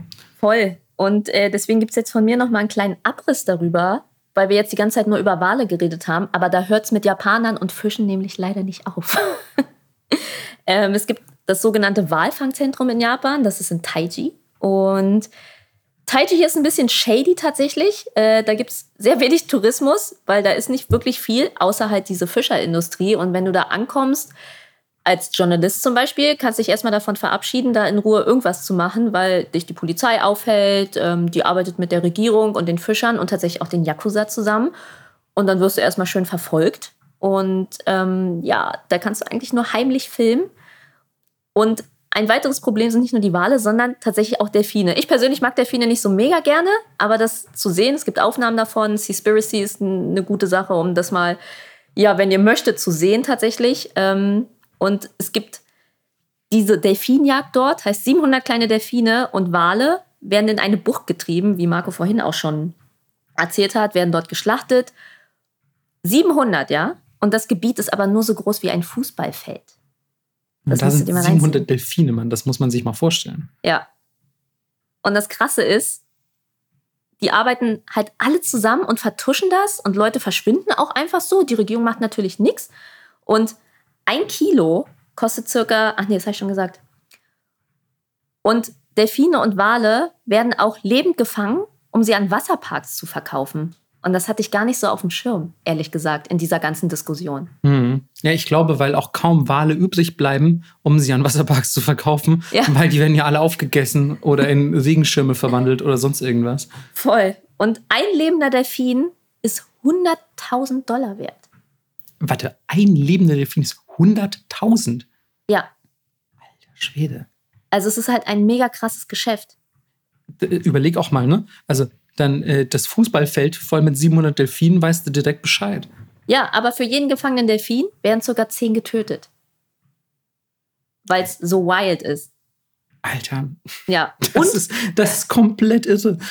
Und es ist nicht nur Beifangen oder halt Unfälle, sondern mhm. die Fischer töten die auch mit Absicht, weil äh, sie die als Konkurrenz sehen, weil die ja die Fische wegessen, die sie fangen. Ey. Äh, Quasi Schädlingsbekämpfung für die. Boah. Was total absurd ist, weil wenn man sich Ökosysteme anguckt, dann sind, sind die alle aufeinander aufgebaut. Es gibt verschiedene Stufen und verschiedene ja, Lebewesen und, und alles war total sauber ausbalanciert und deswegen hat der Planet auch funktioniert. Ja, und vor allem kannst du, kannst du bitte aufhören, das immer so dumm zu verargumentieren. Ne? Das ist ja. so mega schlimm. Also ich kann dich doch jetzt, also ein Delfin vor allem, das ist jetzt nicht irgendwie ein wie du schon gesagt hast, ein Moskito oder sowas, sondern zu behaupten, der isst zu viele Fische, ich muss das Ökosystem ausbalancieren, ist so kompletter Quatsch einfach, weil ich kann ja dann auch sagen, ich muss Melissa töten, weil die mir die Burger weg isst oder so. Ja, also, es ist totaler ein, Blödsinn. Vielleicht solltest, du, vielleicht solltest du einfach weniger Fische fangen. Ja. Und dann ist der Fischbestand auch wieder da, wo er sein sollte. Richtig.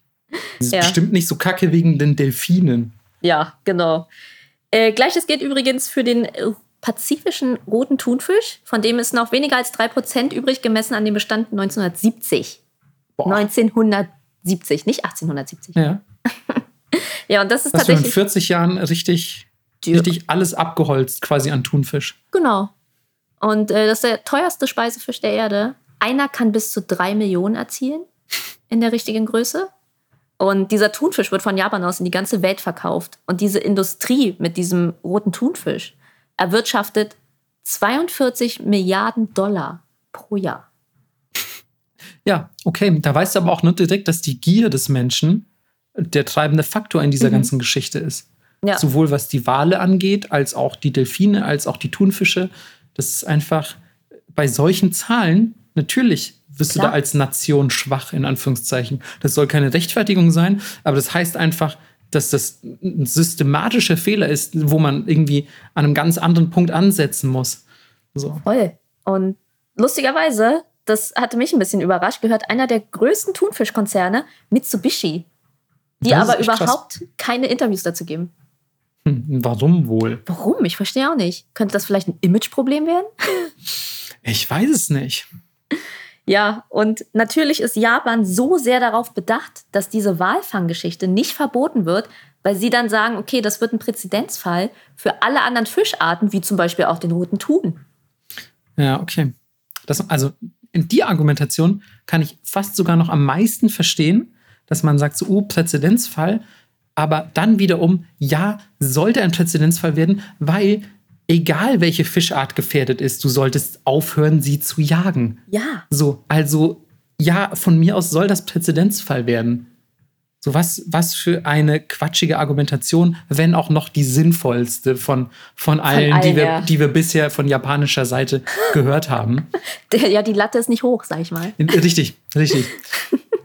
Ja, dann gibt es natürlich auch noch diese ganze Haifisch-Problematik, äh, weil China natürlich dieses Haifisch-Flossensuppen-Game am Start hat. Das ist das mega Statussymbol. Und dann fangen sie halt die Haie, schneiden die die Flossen ab, schmeißen den Rest wieder rein. Und ah, es ist alles so schlimm. Hm. Und da gibt es bei, bei Wahlen ja auch ähnliche, ähnliche, ähm, ähnliche Vorgehensweisen. Und ähm, das ist, boah, man. Ja, es creepy. ist einfach richtig creepy. Vor allem, was viele nicht wissen, ist, glaube ich, der Ozean erzeugt 85 Prozent unseres Sauerstoffs. Aber nicht einfach nur das Wasser, sondern das gesamte Ökosystem, was in diesem Ozean stattfindet. Und die Wildfische binden das CO2. Heißt, wir brauchen die Lebewesen, die da rumschwimmen. Und äh, gerade die Wale fördern die Produktion dieses Planktons, was oben drauf schwimmt. Also ist eigentlich eine Alge. Und die ist für 50 Prozent des weltweiten Sauerstoffs zuständig. Diese Algen produzieren Sauerstoff für uns. Heißt, wenn die Wale sterben, ähm, wächst kein Phytoplankton mehr. Heißt, wir haben noch weniger Pflanzen, Tiere, was auch immer, die CO2 für uns verarbeiten. Heißt, wir sind noch schneller am Arsch. Aber das Krasse ist ja, dass der Mensch das immer weiß. Ja. Aber nichts wirklich dagegen macht, weil das, glaube ich, so, so, haha, das ist das Problem von Zukunftsmarco. So. Und dann so, aber naja, keine Ahnung, übermorgen ist halt Zukunftsmarco dran, ne? So, Ja. Also, Ich glaube, die nächste Generation das ist. kriegt das voll ab, Das ist, gesagt. ja, man, das ist richtig, das ist richtig, also so kurzsichtig halt immer. Man, man checkt das irgendwie nicht. So. Warum willst du jetzt Geld machen, wenn in zehn Jahren der Bestand einfach leer ist? Ja, nee, die So Leute kurz denken gedacht. sich ja, ich will jetzt 42 Milliarden Dollar machen und dann, dann quasi in zehn Jahren, wenn die Welt zugrunde geht, brauche ich ja auch quasi, also brauche ich diesen ganzen Walfang nicht mehr. Wenn die alle wechseln, ist mir scheißegal, weil ich habe 42 Milliarden Dollar. Ähm, und dann haben die anderen zwar keine Wahl mehr und die Leute, die nach mir kommen, die haben vielleicht gar keinen Sauerstoff mehr, aber ich habe bis an mein Lebensende ein sehr schönes Leben mit 42 Milliarden Dollar gehabt. Ja. So, das ist Für mich ist das einfach schwierig. ja, ey, für mich genauso. Ich will, will nur versuchen, das quasi Ja. so von, von psychologischer Seite her irgendwie zu durchdringen, auch wenn es mir echt sehr schwer fällt, muss ich sagen. Ähm, aber es gibt glücklicherweise auch ähm, einerseits Leuten, denen es ein bisschen wie uns geht und auch generell immer wieder in der, in der Geschichte Japans und natürlich auch vor allem in der Gegenwart, weil das Umweltbewusstsein, wie gesagt, zugenommen hat, Stimmen, die sich gegen den Walfang richten oder gegen diese natürlich auch ähm, beispielsweise Delfintötungsverfahren äh, in, in ähm, Japan, all solche Dinge. Und ähm, das, ja, das Altertümlichste oder der, der Kern des Ganzen ist, ist sehr oft ähm, der Buddhismus tatsächlich, der in Japan auch keine ganz unerhebliche Rolle spielt. Und ähm, das fand ich, fand ich ganz schön zu lesen, weil im Buddhismus ähm, haben alle Lebewesen ja eigentlich erstmal das gleiche Recht auf Leben, auch Tiere. Ähm, und das ist erstmal ein sehr schöner Ansatz. Und ähm, in Japan versucht man, ich sag mal, so eine Art, oder hat man versucht, heutzutage ist das natürlich nicht mehr der Fall, aber als es noch ein bisschen andere Zeiten waren, frühere Zeiten, hat man versucht, so eine Art ethischen Buddhismus-Walfang zu betreiben und hat quasi dann den Buddhismus sogar als Pro-Argument für den Walfang benutzt und gesagt so, ey, wir sind im Gegensatz zu anderen Walfangvölkern, sind wir Buddhisten und wir machen irgendwie, wir, wir machen das alles auf eine ganz besondere Weise. Vergleicht uns bitte nicht mit den Norwegern oder so. Wir beten für die, für die Seele des Wales, beten wir zu Buddha. Wir benutzen alles von ihm. Wir machen nicht nur das Lampenöl, so, sondern wir, wir verwenden, verwenden alle Teile dieses Wales. Wir sind also, wir sind also quasi allein dadurch schon überlegen, ähm, weil wir dieses Lebewesen quasi bis, bis zum letzten auskosten. Ähm, wir geben dem Wal eine Art Bestattung. Wir bauen ihm so einen kleinen Schrein. Wir geben so posthum, geben wir buddhistische Namen für die getöteten Tiere und so. Das ist, also, ich weiß nicht, ob das jemals wirklich so gemacht wurde, aber es klingt nach einer relativ charmanten Vorstellung, wenn man es denn mit heute vergleicht, weil ich glaube, diese Argumentation stammt aus einer Zeit, wo man noch absolut keine Ahnung davon hatte, was der kommerzielle Walfang anfang, anrichten wird. Ähm, denn ich glaube, heute bei diesem, wo du quasi mit einem super riesen Fabrikschiff durch die Gegend schipperst, wo auch wirklich der Wal sofort weiterverarbeitet wird in kleine mundgerechte Häppchen, in riesige Freezer und dann fährst du irgendwie wochenlang über den Ozean. Ich glaube ehrlich gesagt, da ist nicht so viel mit Gebeten, Tempeln, Schreinen, posthumen buddhistischen Namen und so. Ich glaube, da wird einfach richtig weggemetzelt, ehrlich gesagt. Und ähm, das, ist, ähm, das ist definitiv eine Argumentation, die da, die da nicht mehr zieht. Ähm, was, ich, was ich am allerlustigsten aber fand, ist, dass ähm, buddhistische Mönche beispielsweise, die oder, oder natürlich auch generell Teile der Bevölkerung, die aus buddhistischen Gründen gegen den Walfang waren, ähm, dann in früheren Zeiten so Folklore und, und unheimliche Geschichten quasi über Walfang entwickelt haben, um quasi Walfängern Angst zu machen oder sie davon abzubringen, Wale zu jagen. Und dann haben die beispielsweise einfach halt Geschichten erzählt, von wegen jemand hatte irgendwie vielleicht einen Regenschirm, wo, wo Walbarte verarbeitet waren und der war aber verflucht und so. Und keine Ahnung, er hat Walfleisch gegessen und wurde vom Geist des Wals besessen und so. Also solche, solche Geschichten wurden dann in Umlauf gebracht, Geil. quasi, um, ähm, um diesen, diesen Walfang irgendwie quasi zu drosseln oder gar zu unterbinden. Ich äh, habe das Gefühl, 1911 waren die Fischer in Aomori nicht ganz so subtil. Nee, die waren, waren ein bisschen aufgebrachter tatsächlich, natürlich aber auch aus anderen Gründen. Denn 1911 gab es ein, eine Art Fischeraufstand und dort haben sich die Fischer über die Verschmutzung ihrer anderen Fischgründe durch die, ähm, durch die Walfänger beschwert. Also die haben dann einfach ihren Shit ins Meer geworfen und gesagt, ey, das ist uns mega scheißegal, wir als Walfänger, wir sind die Allergeilsten. Ähm, und ähm, haben damit quasi den kompletten anderen oder restlichen Fischfang irgendwie blockiert, lahmgelegt, behindert.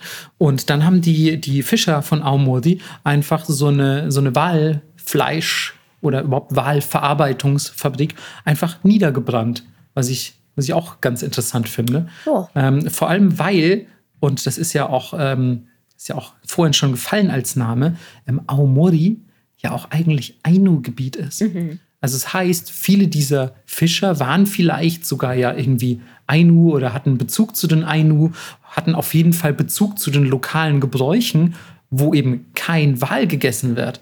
Das heißt, in Aomori war diese Fabrik eigentlich sowieso völlig fehl am Platze und so jemand wie dieser Oka, von dem wir vorhin geredet haben, hat die vielleicht halt einfach dahingestellt, weil es noch unberührte Wahlgründe gab oder, oder Wahlbestände.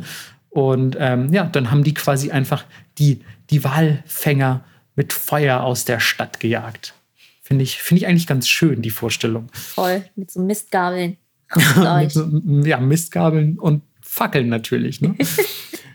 Hinzu kommt, dass ähm, man ja heute, gerade jetzt in sehr globalisierten Zeiten, ähm, dann auch vielleicht ausländische Investoren hat, dass ähm, Fischereien oder andere Unternehmen international expandieren. Und das führt auch dazu, dass Leute, die andere Ansichten haben als die Japaner, ähm, natürlich trotzdem auch ein bisschen Druck auf, auf japanische Fischereien oder das Walfang-Business ausüben können, was ja auch eigentlich ganz erfreulich ist. Das ist so ein bisschen der Segen der Globalisierung, wenn man so will.